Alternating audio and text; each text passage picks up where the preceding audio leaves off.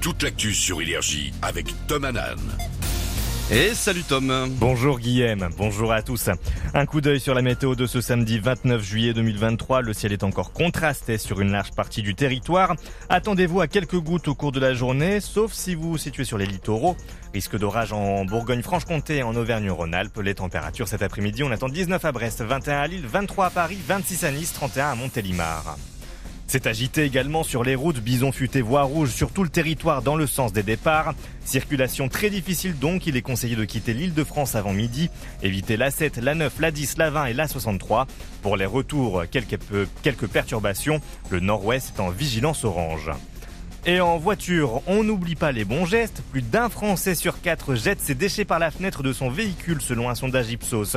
Une mauvaise habitude encore plus répandue chez les moins de 35 ans puisqu'ils sont 42% à le faire. En majorité, on retrouve des mégots de cigarettes, des emballages, des mouchoirs mais aussi des canettes. Chaque jour, les agents autoroutiers ramassent 25 tonnes de détritus.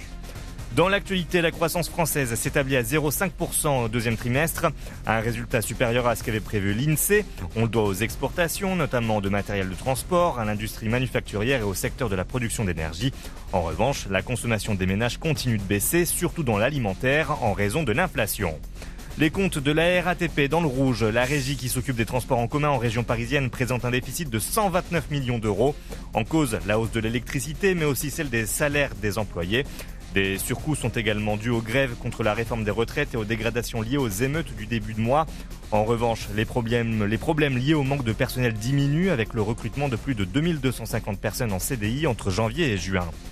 C'est la douche froide pour Florent Manoudou. Le nageur a été éliminé hier en demi-finale du 50 mètres lors des mondiaux de natation à Fukuoka au Japon. Il a terminé huitième du classement.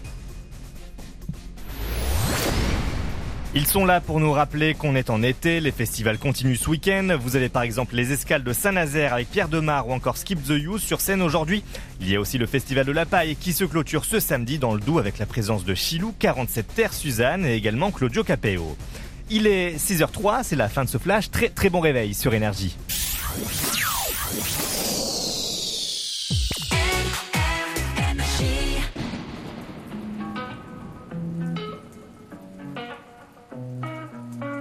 My tea's gone cold, I'm wondering why I got out of bed at all. The morning rain clouds up my window, and I can't see it all. And even if I could, it'll all be grey. But your picture on my wall, it reminds me that it's not so bad, it's not so bad.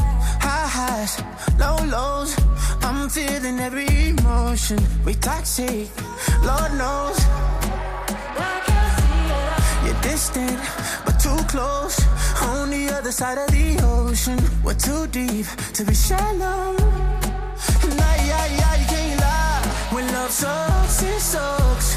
You're the best and the worst I had. But if you're there when I wake up, then it's not so bad. My tea's gone cold, I'm wondering why